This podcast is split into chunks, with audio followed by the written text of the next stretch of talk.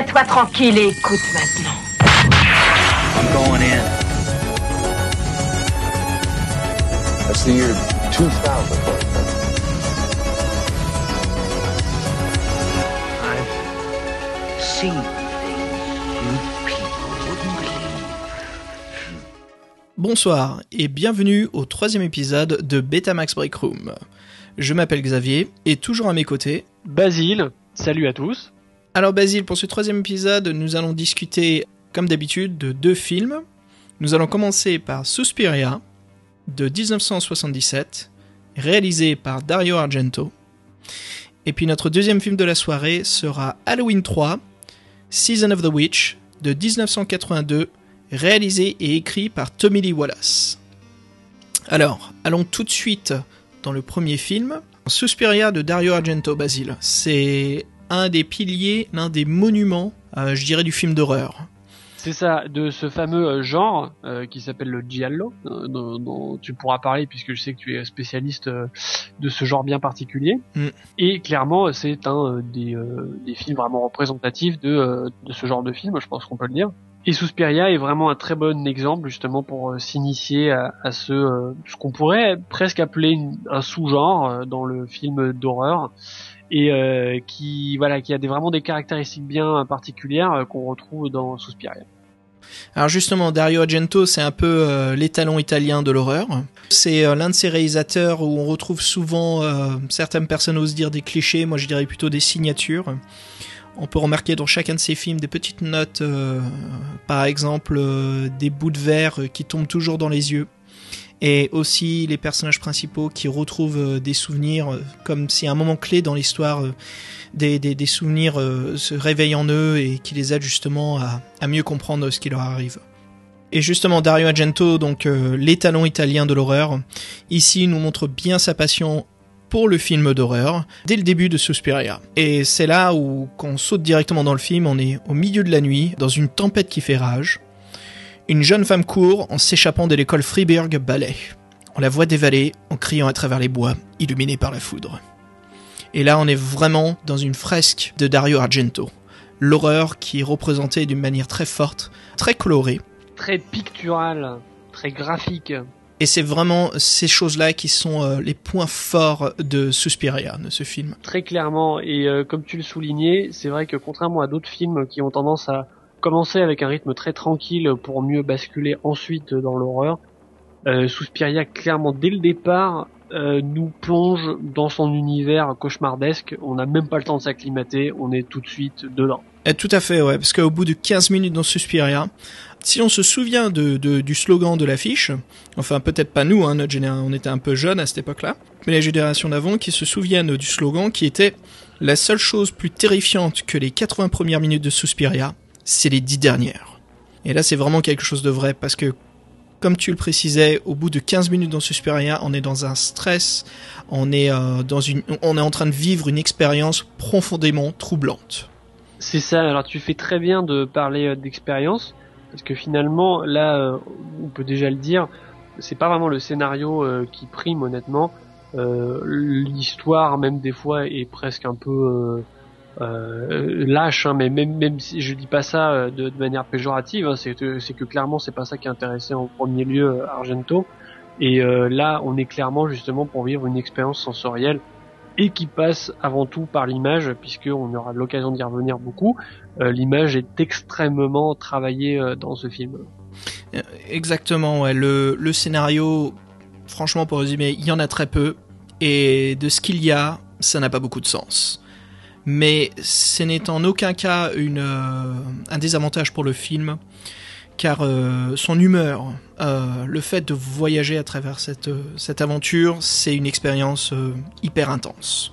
C'est ça, c'est-à-dire que ce qui va être important pour lui, c'est avant tout de mettre en place une ambiance. Et peu importe les explications, ça n'a plus vraiment euh, d'intérêt. Ce qui est important, c'est vraiment avant tout de vivre, euh, vivre le, cauchemar. Euh, C'est même de vivre une expérience surréaliste. On est dans l'art de, de, Argento dans ce film. Et ça reste vraiment difficile de donner une idée globale de ce qui se passe, tellement que c'est innovant et c'est quelque chose qu'on n'a pas l'habitude de voir au cinéma. Non, c'est vrai que c'est euh, rarement poussé à ce point. Le côté euh, purement euh, formel, parce que là on parle vraiment que de la que de la forme. Euh, on sait tout de suite qu'il sera absolument pas question de de réalisme cru. Je vais faire une comparaison un peu bizarre, mais si là on est à la fin des années 70, si on pense, j'en sais rien, par exemple à Massacre à la tronçonneuse qui avait fait parler de lui dans un tout autre genre, Là, on était justement dans un vraiment un autre registre où on essayait de, de, de capter ce que pouvait être vraiment la, la, la réalité de, de, ce cauchemar qui se passait dans la, la campagne euh, des États-Unis. Euh, là, c'est vraiment complètement l'inverse. On est dans un, un, endroit qui est complètement fantasmé, qui est pas réaliste une seule seconde, mais c'est annoncé dès le départ. Il n'y a pas d'ambiguïté là-dessus. Euh, il nous l'annonce. Euh, ouais, justement, le, le, comme tu disais, massacre à tronçonneuse, bah, Tobe Hooper euh, je voulais revenir là-dessus parce que c'est vraiment très intéressant ce que tu disais, en fait, cette ambiance de, massacre, hein, Texas Chainsaw Massacre. Euh, le, ton qui était donné à ce film, quand je le vois, moi, c'est un peu comme, euh, comme ces films. Euh, bon, moi, j'ai connu ça un peu quand j'étais jeune. Les professeurs à l'école nous montraient des films en Super 8 qui étaient un peu des films préventifs du genre euh, ne pas oublier d'éteindre la gazinière, euh, de, de pas me parler aux étrangers dans la rue et tout ça c'était filmé avec ces, ces caméras qui donnaient un grain assez violent et je trouve qu'on le retrouve dans, dans, dans ce film de Tobe Hooper. Il y a vraiment cette qualité qui était très proche du réalisme et c'est ça qui marche dans ce film, c'est cette peur constante de, de, de Leatherface et de ce qui se passe. Et c'est vraiment le contraste, euh, un énorme contraste entre ces deux films où euh, Argento, c'est bon. Je veux pas faire une comparaison euh, sur le style artistique entre, ces deux réalisateurs. Je vais nommer donc David Lynch, mais Lynch, quand il réalise des films, il donne ce côté un peu une fresque. C'est une toile d'art, et les gens souvent confondent, comprennent pas que quand on voit ces films-là, souvent c'est pas pour trouver un scénario, une histoire passionnante ou un film, c'est avant tout comme si on visualisait une pièce d'art. C'est le fait de, de, tomber dans cet univers, de, de, voir toutes ces couleurs et comment ces personnages, euh, un peu comme Alice qui tombe dans ce trou, hein, et qui chute et qui euh, se retrouve dans un autre univers. Voilà, on est vraiment transporté à, travers, euh, à travers une autre dimension, à travers un point de vue, un, aspect qui a été euh, décrit, produit par un réalisateur, par un artiste même. Et ce qui est intéressant, c'est que finalement là, les repères qu'on va voir, ce sont pas des repères dans l'histoire. Au contraire, on va être complètement perdu là-dedans. les repères, il va falloir les chercher au contraire euh, du côté euh, purement visuel. Et je pense évidemment en premier à cette fameuse dominante de couleur un peu pourpre qui qui est vraiment très très présente dans tout le film et euh, qui est tellement euh, mis en évidence qu'on on peut que la, la remarquer en fait dès le début. Et ça joue presque un peu le, le rôle de fil conducteur hein, dans, tout au long de, bah, de cette expérience. Là je vais pas dire cette histoire justement c'est une expérience visuelle. Et euh, on retrouve des éléments euh, du début jusqu'à la fin du film et notamment cette fameuse dominante euh, colorée qui, qui évidemment attire tout de suite le regard. Ben, on a une, une, utilisation, je dirais même magistrale des couleurs primaires par Argento. Euh, les jeux, les scènes, les mises en scène sont baignés dans de la lumière rouge et vert criard. Et euh, tout ça, en fait, c'est des actions qui ont été acquis avec la technologie du film Technicolor pour obtenir un peu ces effets à l'étalonnage et aussi euh, à, la production euh, sur le plateau. Euh, et ça donne justement euh, au film une intensité hallucinatoire. Et alors justement, de plus en plus on discute de l'ambiance de ce film et de ce voyage. Je pense que Basile, là on va attaquer une deuxième partie qui est aussi importante que la première, c'est la bande originale. Ah oui, c'est ça. Alors je, en fait, je, je, je séparais même cette, euh, cette partie en deux. Je dirais que d'un côté il y a euh, la musique en elle-même, et de l'autre côté il y a aussi tout le, le reste du traitement sonore qui est vraiment très très important. Et alors là, ça, ça me fait penser, je, je, reviens en fait à la comparaison avec euh, Massacre à la tronçonneuse. Euh, dans ce film aussi, il y a une, une recherche euh, sonore qui est vraiment très très poussée. Je sais pas si tu t'en souviens. C'est pas du tout dans, dans le même genre, mais il y a la même volonté de, de nous mettre dans un climat très malsain, qui n'est pas confortable. On Souvent, est on est entre la musique et en fait le bruit blanc entre voilà, ces deux mesures. Voilà, c'est tout à fait ça. Euh, souvent, euh, le son euh, n'est pas censé être dérangeant. Au contraire, il est censé être plutôt euh, confortable. À la rigueur, ce sera l'image qui euh, va être un peu dérangeante parce qu'elle va sortir de l'ordinaire. Mais généralement, le son c'est euh, c'est pas euh, un élément qui euh, qui est utilisé pour nous mettre dans une sorte de, malaise, alors que là c'est exactement euh, ce, dont il est question. hein. Les, bruitages parfois sont vraiment complètement exagérés et euh, les même les dialogues euh, euh, sonnent très bizarres en fait parce que toutes les voix euh, paraissent complètement anti-naturelles, donc on n'a pas du tout l'impression euh, d'un reflet de la réalité, au contraire. Et en permanence, voilà, on a ce sentiment-là de, de, de- dans un monde vraiment très étrange euh, qui euh, qui ressemble pas vraiment à ce qu'on à ce qu'on connaît et le son joue un rôle capital euh, là-dedans. On, on sent vraiment que les acteurs ont été entraînés, euh, surtout la jeune euh, Jessica Harper, qui joue donc notre personnage principal hein, dans cette école de, de ballet, de danse euh, allemand, si je me trompe pas, Fribourg. Tout à fait. Fribourg, c'est ça. Justement, cette musique euh, composée, écrite par Argento et interprétée par euh, Goblin. Et après, à la suite, une fois qu'Argento a remis donc la composition à Goblin, Goblin lui a proposé justement euh, quelques petites idées, des choses à rajouter. Goblin, c'est un groupe de, rock progressif euh, psychédélique des années 70, italien. Ils ont qu'un seul album euh, à eux en fait qui sont pas une bande originale de film qui s'appelle Roller. Sinon, euh, trois quarts de leurs projets, ce sont souvent des bandes originales travaillées avec Argento. On a même un croisement avec Romero sur Zombie en France, en Europe, connu sous Zombie, mais en Amérique connu sous Dawn of the Dead. Euh, où là, euh, la version européenne du film a été prise en charge par Dario Argento. Romero, justement, lui avait mis dans ses mains euh, le, projet de Dawn of the Dead, et tout de suite, Argento s'est dit, ah là, il faut que j'aille chercher Goblin, je suis sûr qu'ils vont nous faire une, une composition excellente, et en effet, quoi, je veux dire, beaucoup de, beaucoup de ces films, beaucoup des films où, Goblin ont travaillé sur la bande originale restent très mémorables, hein. On garde des souvenirs tellement que les bandes originales sont impressionnantes, envoûtantes, et marchent parfaitement bien pour ce qui se passe dans l'action. Alors Basile, justement en parlant de la bande originale de ce film, si on s'écoutait un morceau? Ah bah alors dans ce cas-là, il faut absolument écouter le thème principal euh, qui est vraiment culte si on peut dire. interprété par Goblin.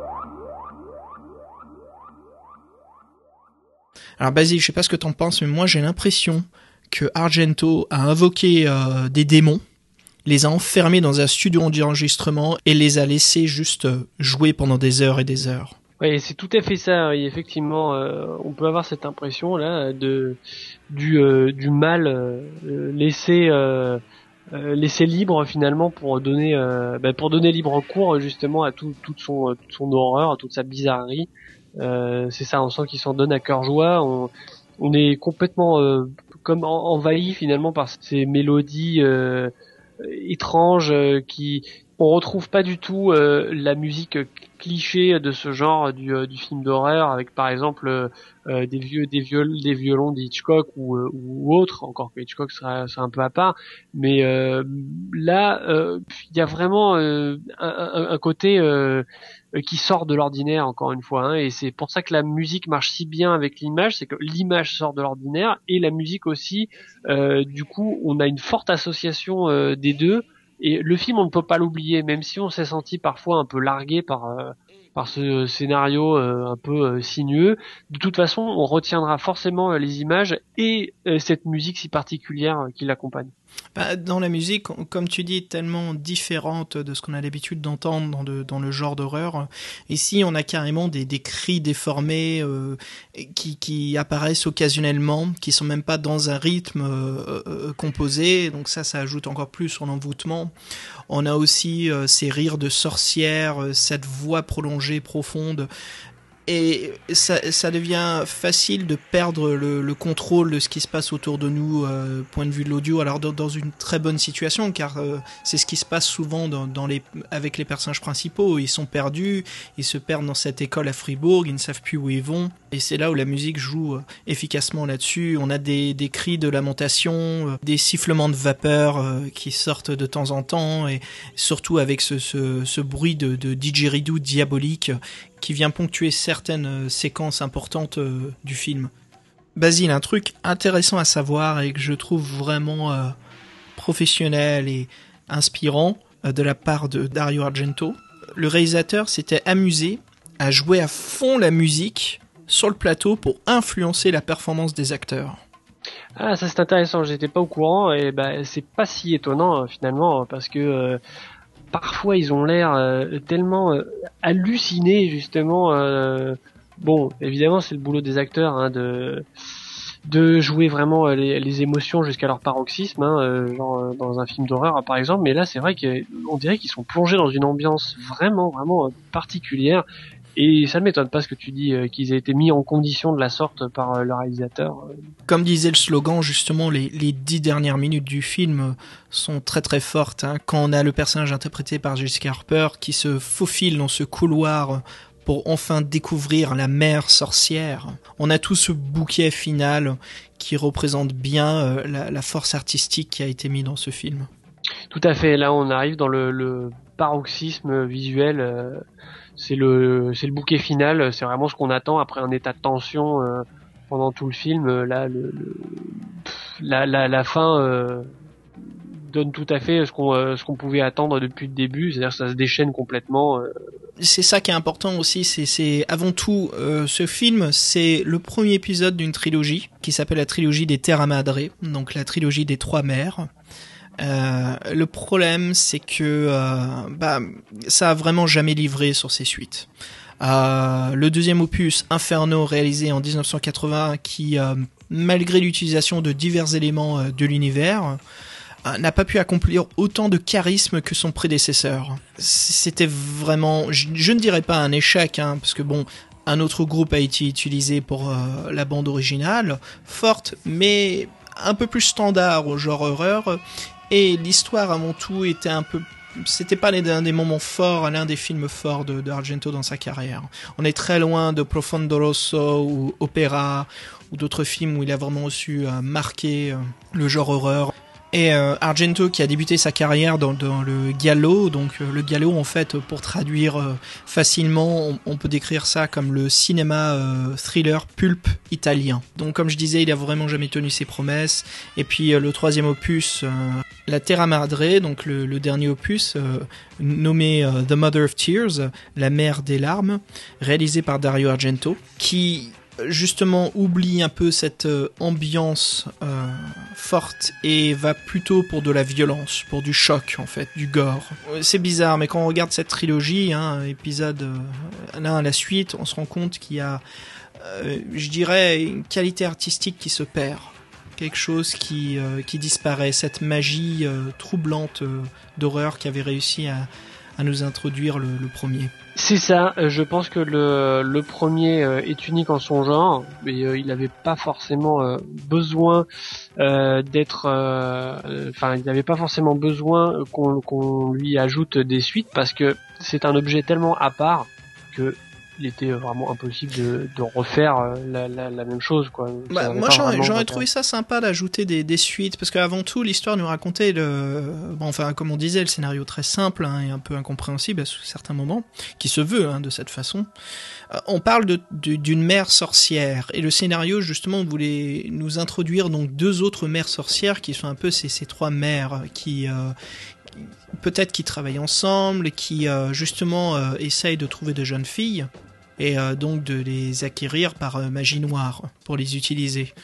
Et euh, pourquoi pas? Moi, je trouve que si on aurait pu nous montrer des suites du même genre, j'aurais trouvé ça vraiment intéressant. Surtout que le deuxième, qui est sorti en 1980, aurait pu être, tu sais, une version un peu plus 80s du style Suspiria, du style Argento, avec une mise en forme années 80. Et puis le, troisième opus, tu vois, qui est sorti en 2007, hein, il n'y a pas si longtemps que ça, aurait pu nous montrer un peu l'utilisation, tu sais, de, de le HD, euh, un peu de, des nouvelles techniques euh, de montage, euh, de traitement et même post-prod et production. J'aurais trouvé que ça aurait été vraiment sympa, un peu, tu sais, cette version des années 70, version des années 80, et puis après une version des années 2000. Euh, il y aurait eu vraiment une trilogie intéressante sur un point de vue artistique, mais bon, je trouve qu'il y aurait eu quelque chose d'intéressant. Je sais qu'il y a certains films qui ont des suites, hein, qui sont vraiment pas nécessaires, mais je trouve que là, sur un point de vue, un aspect artistique, ça aurait été intéressant, Basile. Alors par la suite, euh, Argento nous a euh, présenté Phenomena en 1984, plus connu en Amérique sous le nom Creepers, avec Jennifer Connelly et l'acteur fétiche des films B, Donald Pleasance, qui combattait des papillons.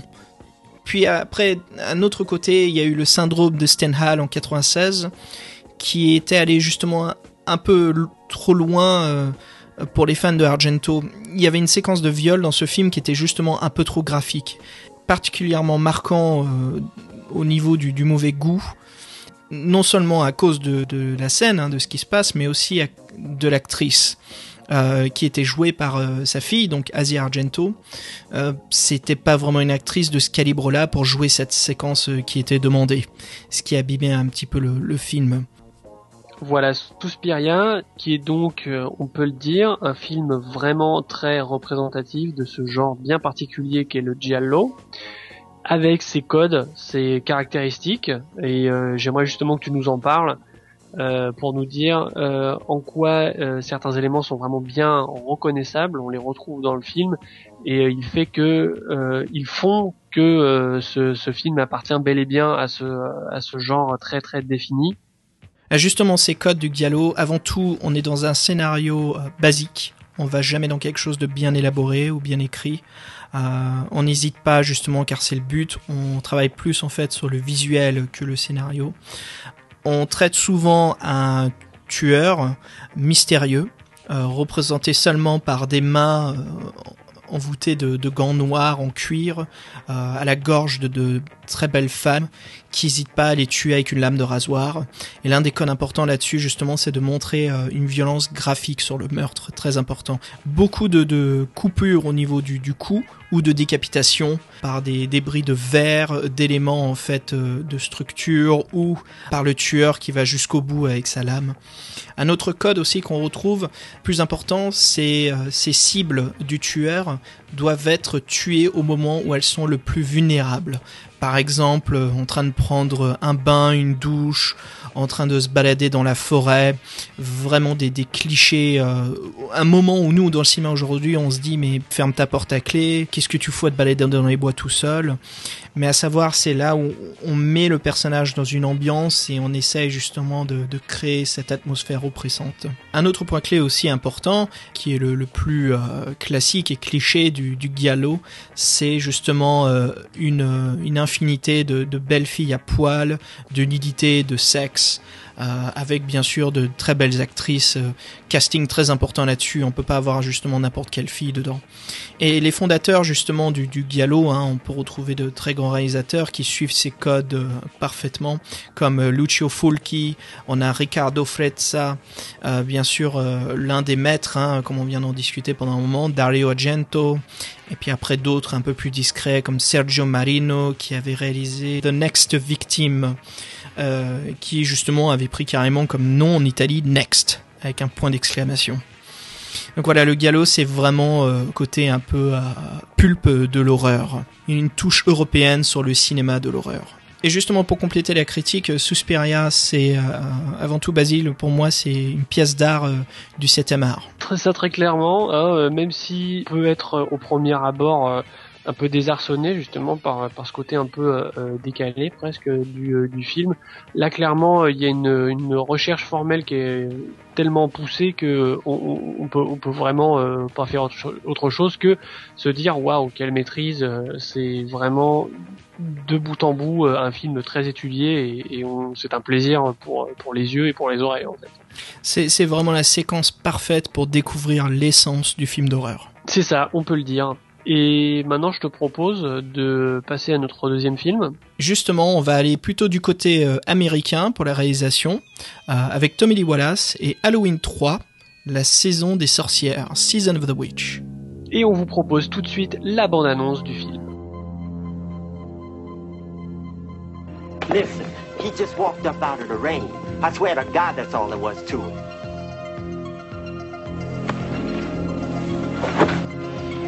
Did my father say anything to you the night he died? I don't know. Your father came into the hospital. And he, I thought he was crazy, out of his mind. He's hanging onto a Halloween mask. He wouldn't let it go. And what he said was, They're going to kill us. All of us. and in a little while he was dead. And I don't know what the hell is going on. I've been doing some detective work. I think my father ran into trouble somewhere between here and Santa Mira. Santa founded in 1887, Colonel Cochran converted it into a toy factory. You happen to know anything about this Cochran? He- He's watching you, friend, I guarantee you that.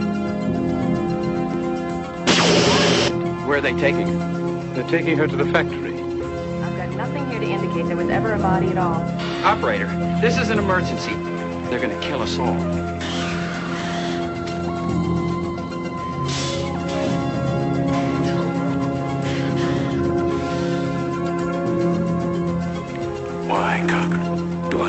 Reason?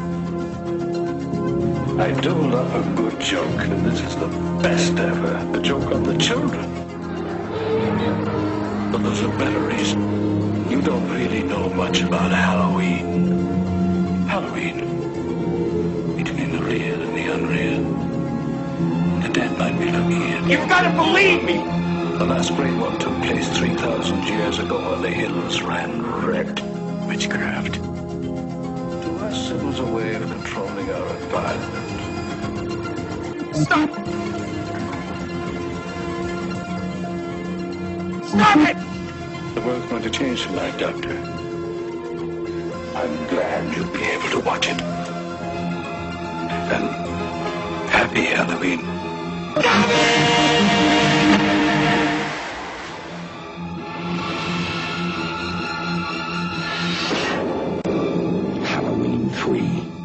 Season of the Witch, the night no one comes home.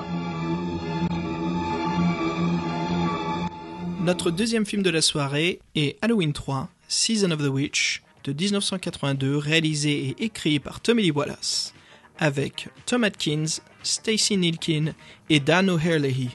Alors si vous voulez parler d'une suite vraiment mal appréciée, qui revisite les possibilités de l'horreur, c'est sûr que Halloween 3 prend première place là-dessus. Halloween 3, c'est un peu l'enfant mutant rejeté de la famille. C'est l'un de ces films où soit on l'aime, soit on l'aime pas.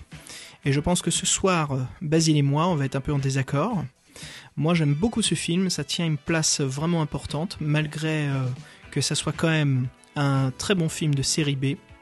C'est pour moi un de ces films d'horreur, un peu une gemme cachée, une, une perle perdue au fond de l'océan. Basile, toi, qu'est-ce que t'en penses justement?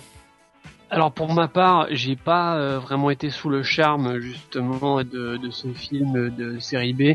Euh, pour moi, euh, il y a vraiment trop d'éléments justement qui, qui laissent vraiment vraiment à désirer. Il y a un moment donné, même si on sent que le le, côté euh, un petit peu carton pâte est maîtrisé. Euh, là, on dirait que c'est un peu encore au-delà de ça euh, et qu'il n'y a plus tellement de contrôle et que c'est juste mauvais. Voilà, c'est un peu l'impression que j'ai eu à pas mal de moments dans, dans le film. Alors justement, il faudrait qu'on replonge dans les années 80 pour comprendre un peu mieux l'époque où est sorti ce film. Donc qui peut oublier le spectacle grotesque du terrifiant Freddy Krueger? Enfilé avec cette euh, main euh, rallongée de, couteaux et d'objets tranchants, euh, avec au poignet une, une jeune victime où il lui dit bien face à face Je vais te manger ma belle et ton âme aussi. Puis ensuite il y a eu Jason Voorhees, excursion imprudente de Manhattan, puis l'espace et même plus tard l'enfer. Ce film pour moi est à mon avis l'un des films d'horreur les plus injustement décrits dans les années 80. C'est à la fois une suite et un film d'horreur, mais que de nom. Alors Basile, justement pour discuter un peu plus euh, de, l'origine de l'idée, euh, la création, ce personnage emblématique de l'horreur Michael Myers, venons-en aux deux créateurs, qui sont donc John Carpenter et Debra Hill. Alors à savoir pour eux, euh, la saga de Michael Myers a été vraiment terminée, à leur satisfaction, à la fin d'Halloween 2. Je sais pas si tu te souviens Basile, mais c'est l'une des suites les plus directes de tous les temps, avec les événements ayant vraiment lieu seulement quelques instants après la conclusion du premier opus.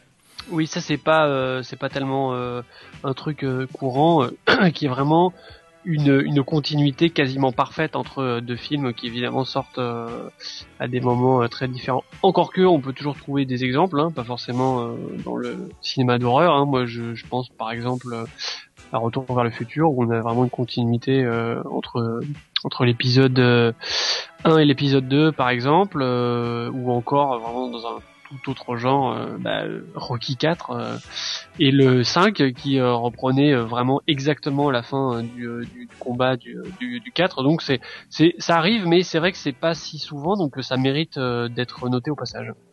C'est vrai que souvent les trilogies ou les sagas, les suites prennent toujours un laps de temps. Le plus remarquable, par exemple, celui d'entre Terminator 1 et 2, où euh, on commence tout de suite Terminator 2 où John Connor est bien un adolescent. On saute ce gap qui permet aussi d'avancer de créer un peu cette stabilité scénaristique pour le développement et le déroulement de l'histoire.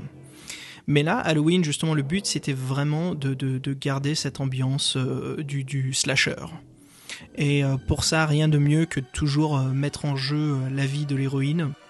Et quand tu crois qu'elle est sortie du danger, qu'elle peut enfin respirer, euh, en train de se faire soigner à l'hôpital, c'est là où Michael Myers ressurgit. Alors, pour parler un peu plus justement de Michael Myers, pourquoi il ne figure pas dans cet épisode? Naturellement, étant donné l'énorme succès des deux premiers opus, hein, Ouais. les, les studios et les producteurs étaient vraiment désireux de, de continuer la franchise. Et euh, l'idée était vraiment de, tourner un, troisième opus avec Michael Myers. Mais euh, John Carpenter euh, avait envie de créer une anthologie d'horreur, où chaque année, sur le 31 octobre, date de jour de fête en Amérique d'Halloween, de sortir un opus de la saga Halloween. Voilà, un petit peu comme les sorties de cinéma de la période de Noël, c'est un peu dans le même esprit. C'est ça, c'est de garder un peu ce thème euh, emblématique d'Halloween, de l'horreur, et d'avoir toujours un de ces films qui sort euh, chaque, euh, chaque année, et qui n'est pas obligatoirement la suite de l'histoire de Michael Myers. C'est juste un autre thème, un autre sujet sur l'horreur. Et c'est pour ça que cet Halloween 3, c'était un peu le, le- bêta-test, hein, le premier essai, pour voir un peu ce que ça allait donner. Le problème, c'est que le public ne s'y attendait pas du tout. Euh, à part la bande originale oppressante, composée par Carpenter lui-même, euh, qui maîtrise parfaitement le synthé, hein, il n'y a vraiment aucun rapprochement avec euh, les deux épisodes précédents, à part un petit clin d'œil au premier opus qui est diffusé dans une télévision dans l'arrière-plan, un peu ce, petit clin d'œil de la part de la part de l'équipe des props. Basile, justement l'histoire, qu'est-ce que t'en penses toi? Alors au point de vue purement du scénario, bon alors euh, on est, euh, je pense, on peut le dire, euh, dans une histoire euh, assez euh, classique de, de cinéma de, de série B, c'est-à-dire un, élément un petit peu loufoque finalement avec cette histoire de casque avec des puces à l'intérieur qui permettraient de faire exploser la tête des enfants. Voilà, on voit bien qu'on est- dans le dans le côté vraiment tout à fait exagéré, à la limite du, du rigolo finalement, même si euh, bon, quand on va quand on va même si au fur et à mesure dans le dans le film euh, ce sera pas du tout dans le dans le registre de l'humour, mais euh, il y a vraiment ce côté euh, complètement exagéré euh, qui est euh, typique finalement du, cinéma de, de ce genre-là quoi. Alors moi je trouve justement que le, scénario euh, série B comme il est va parfaitement bien avec l'ambiance d'Halloween. Avant tout Halloween, hein, c'est la fameuse soirée à Salem en Amérique où on a brûlé les sorcières de la ville. Et là justement le scénario ne prend pas en compte des sorcières mais plutôt un warlock, donc un sorcier qui, euh, bien sûr, comme euh, tout grand méchant, euh, souhaite tuer des petits enfants. Et le scénario justement de Tommy Lee Wallace euh, exploite un peu ce thème, ce genre, en allant encore plus loin, en intégrant des éléments euh, scientifiques, technologiques, mélangés à de la magie. Et c'est là, franchement, on a un scénario complètement euh, dingue, très amusant, et qui nous permet justement de s'éclater avec ces fameux masques, la nuit des masques, euh, portant ces étranges créations au-delà de notre tête, le soir d'Halloween, les enfants commenceront à si je comprends bien Basile, c'est avoir des insectes qui sortent de la bouche, avoir la tête qui fond, euh, deviennent fous et meurent dans des atroces souffrances. Voilà, alors c'est vrai que on, retrouve justement euh, cette euh, cette exagération propre film de, série B, euh, où en même temps, du fait du petit budget, finalement, on peut pas non plus euh, complètement euh, prendre au sérieux euh, ces, scènes spectaculaires avec plein de sang et de, détails supposés être dé- dégoûtants. Finalement, on peut toujours le prendre quelque part à la, rigolade parce qu'il y a ce, côté un petit peu bricolé qui, est quand même très très apparent et évidemment l'âge du film bah, renforce en plus, encore plus cet effet. Tout à fait, ouais, je pense vraiment la même chose. C'est vrai qu'il y a ce côté euh, facilement fait, un peu, je dirais pas nanar, hein, parce qu'on est quand même loin du nanar, mais un peu plus euh, très très bon série B. Les effets spéciaux, je les trouve très passables, très amusants, malgré qu'on voit que c'est euh, papier carton. Il y a quand même ce côté gore qui marche bien. Il n'y a pas le côté où on voit très bien que ce sont des objets de props, un peu de mauvaise qualité. On a peut-être une, première séquence au début du film euh, avec le super synthé de, Carpenter où l'un de ces euh, gorilles euh, du grand sorcier attrape un mec qui a compris en fait l'utilisation des masques et lui écrase sa- tête de ses propres mains. À savoir dans cette séquence, c'est du jus d'orange qui est utilisé pour le fluide de, de la tête. C'est vrai qu'on est dans un délire un peu abusif euh, des effets gore, mais bon, l'ambiance marche bien à cause du, du, bah, très très beau boulot du, chef-op, qui justement euh, n'éclaire pas à fond ce- cette tête qui se fait écraser, qui laisse un peu ce doute dans la pénombre. Après, Basile, il y a une autre séquence que je trouve vraiment superbe, c'est, euh, si tu te souviens, c'est quand la fameuse journaliste, qui est justement en train de faire un article sur l'usine qui crée ces masques, se retrouve dans sa chambre d'hôtel avec l'un de ses objets. Et elle y trouve une petite puce. Et quand elle décide de traficoter un peu cette puce pour comprendre ce que c'est dans le masque, il y a ce rayon de lumière qui jaillit d'un coup, qui nous surprend et qui rentre dans sa tête. Coupure très rapide au montage. Et quand on revient sur elle, on voit en fait que son visage est en train de fondre de l'intérieur. Et qu'il y a une sorte de, pétrole noir et des insectes qui commencent à sortir de ses orbites. C'est ça, donc euh, moult euh, détails euh, gore. Euh, qui, euh, mais comme tu disais, euh, qui font aussi le, le charme du film, parce que au final, on se rend compte qu'on est pas mal là pour voir ça, justement. C'est Il y a, c'est un il y a des, cette des ingrédients. Il y a une ambiance vraiment efficace, je trouve, sur toute cette séquence de gore. Ce n'est pas seulement du gore qui est servi hein, sur, sur un plateau en face de nous. C'est un gore qui est traité qui est raisonnable par rapport à son scénario, qui arrive vraiment à nous surprendre et euh, du fait qu'on apprécie euh, ce qui se passe, où ça a une raison d'être. Et en même temps, ce n'est pas un gore où, euh, bon, si on a l'habitude du, des films gore, hein, ce n'est pas un sort de gore qui nous fait tourner la tête. C'est plutôt quelque chose d'amusant à regarder et qui est plutôt, je ne dirais pas dans la rigolade, mais un peu en fait dans le dans l'excès du, du film, ce qui est parfaitement dosé. Alors, euh, par contre, là, je me sens obligé d'évoquer un, aspect euh, quand même qui m'a frappé assez rapidement euh, dans le film. Laisse-moi deviner, le jeu d'acteur. Exactement, c'est ça. Euh, là, tout de suite, on est dans l'ambiance. On sait que euh, ça va pas être la course à l'Oscar. Euh, il- il- pour euh, pour être euh, vraiment euh, euh, honnête, on dirait vraiment qu'ils rivalisent tous euh, pour être le plus mauvais. Euh, alors euh, entre le personnage principal et euh, l'inévitable personnage féminin euh, là pour le mettre en valeur et dont il va forcément euh, tomber amoureux, ce qui euh, va amener euh, la scène de sexe obligée euh, du film. Euh, là, on est vraiment dans, dans, le registre du sous-sous-jeu. Euh, tout est exagéré. euh, on, se demande même pourquoi est-ce que pour le personnage principal, ils ont pas pris la peine quand même de prendre quelqu'un qui tenait à peu près la route. Alors, à savoir, c'est que le personnage principal, Tom Atkins, c'est un acteur, je dirais pas fétiche, mais un, un acteur qui est vraiment un très bon ami à John Carpenter, qu'on a déjà vu dans New York 1997 et The Fog. C'est vrai que la prestation de Tom Atkins est euh, un peu surjouée, mais franchement voilà ce que je ressens, Basile. Je suis d'accord avec toi et je trouve que c'est encore l'un de ces éléments qui ajoute du charme à ce film. Mais moi, ce que j'ai l'impression de voir, c'est plein d'acteurs euh, de soap, hein, tous ces trucs comme Les Feux de l'amour euh, ou des équivalents de Dallas ou de Santa Barbara, qui justement ont réussi à dégoter une place dans un film, dans un film d'horreur, et qui là euh, se sentent euh, obli- obligés de, jouer euh, leur max, de faire ce qu'ils peuvent faire, de montrer en fait de quoi ils sont capables, de, quoi ils sont capables. Et le problème en fait, c'est qu'ils ont tellement l'habitude de jouer dans des sitcoms, des, petits trucs vite faits, qui- qu'ils n'ont pas d'expérience pour ça. Et ça se sent tout de suite où c'est pas crédible, c'est plutôt rigolo. Bon, c'est pas super mauvais, hein, je veux dire, c'est pas quelque chose où on se marre, quoi. On est, encore une fois, c'est pas niveau nanar, mais c'est vrai qu'on n'est pas dans le niveau euh, qui est demandé par le film. Enfin, ce qui était voulu d'origine.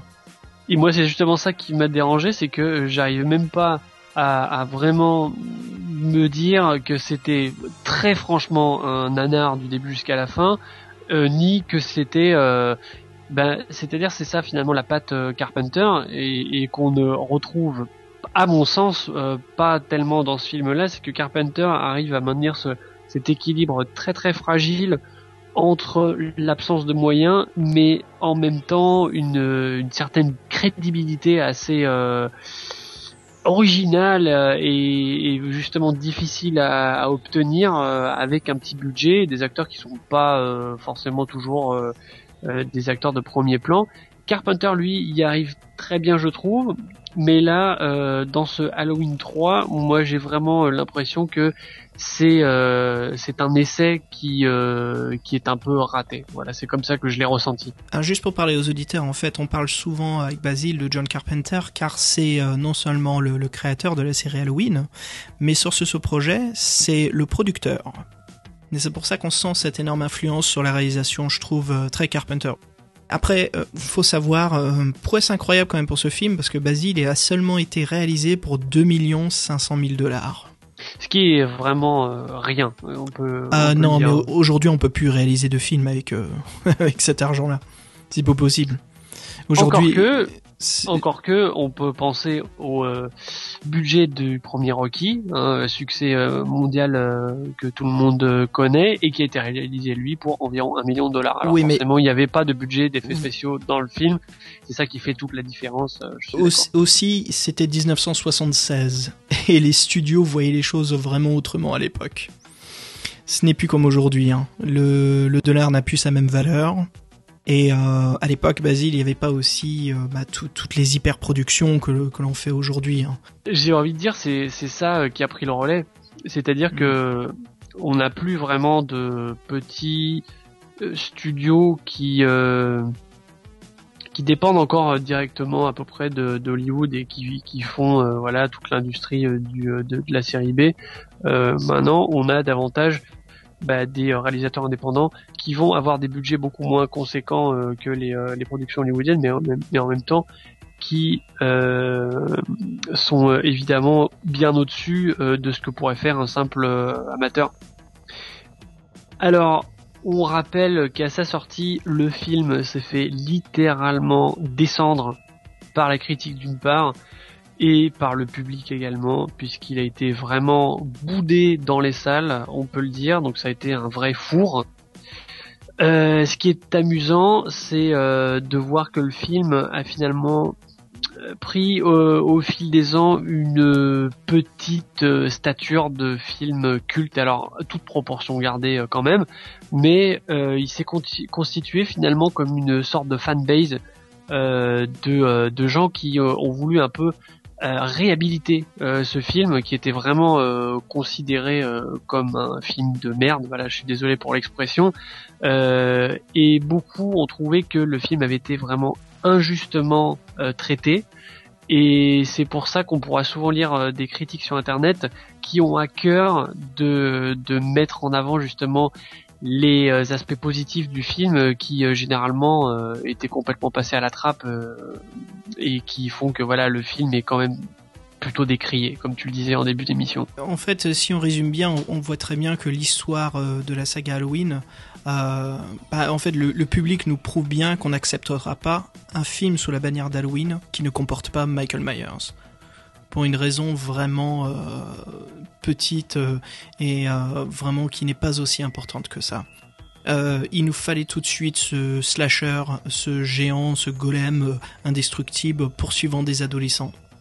Et moi je trouve que c'est bien dommage car les suites de Michael Myers, hein, Halloween 4, 5, H2O, même s'ils ont réussi à obtenir Jamie Curtis dans le casting, ce sont des nanars de l'horreur il y a un très beau travail sur la production, mais après, euh, ce sont des films d'horreur qui ont des scénarios qui veulent absolument rien dire.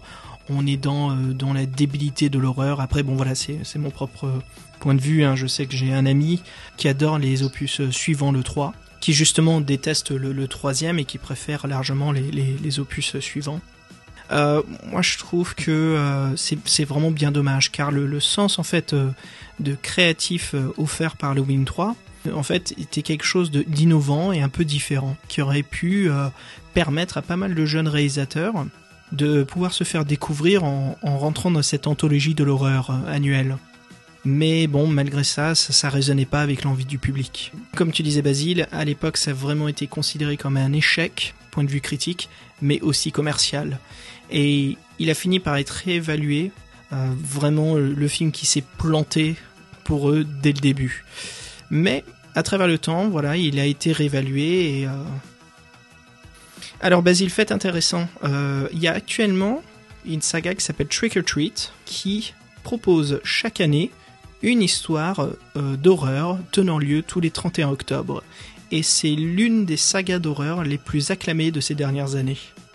Alors ce qui est amusant, c'est que euh, en France, finalement, on a, on a été complètement épargné, enfin épargné c'est peut-être pas le bon mot, mais enfin en tout cas on est passé complètement à côté de cette saga. Euh, pour ma part je, je la connaissais pas par exemple, et euh, c'est là qu'on voit bien euh, que malgré le fait qu'Hollywood fasse des produits très calibrés pour que l'on puisse vraiment les diffuser sur la planète entière et que de l'Inde à la Russie en passant par les pays d'Afrique finalement euh, n'importe qui puisse euh, consommer ce qui est un produit de masse. Hein, je pense qu'on peut on peut dire ça. Et par contre, c'est drôle de voir qu'il y a quand même certains produits euh, qui sont beaucoup plus culturellement marqués.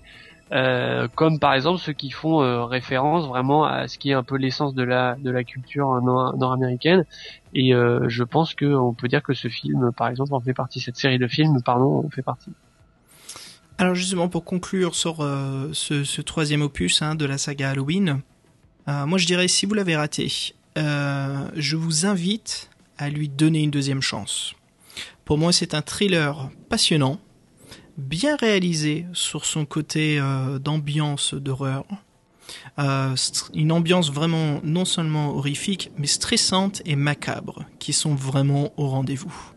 Pour moi, il mérite d'être vu au moins une fois par an par tous les fans du genre. C'est dit. Voilà, pour ma part, euh, je le, le regarderai pas tous les ans, ça euh, c'est une chose certaine. Euh, je pense que le film mérite quand même euh, d'être vu, ne serait-ce que parce qu'il représente une certaine époque finalement euh, qu'on euh, bah, qu'on ne connaît plus. Euh, ça fait quand même 30 ans. Et euh, ce genre de film euh, fait dans ces conditions-là, finalement, c'est une chose qu'on ne retrouve plus maintenant. Donc, euh, ne serait-ce que par le côté historique, finalement, le film mérite quand même d'être vu. Quant à être revu, ça, c'est une autre histoire. Bah écoutez, sur ce, on vous dit à très bientôt Passez une excellente soirée. et on vous dit à la prochaine.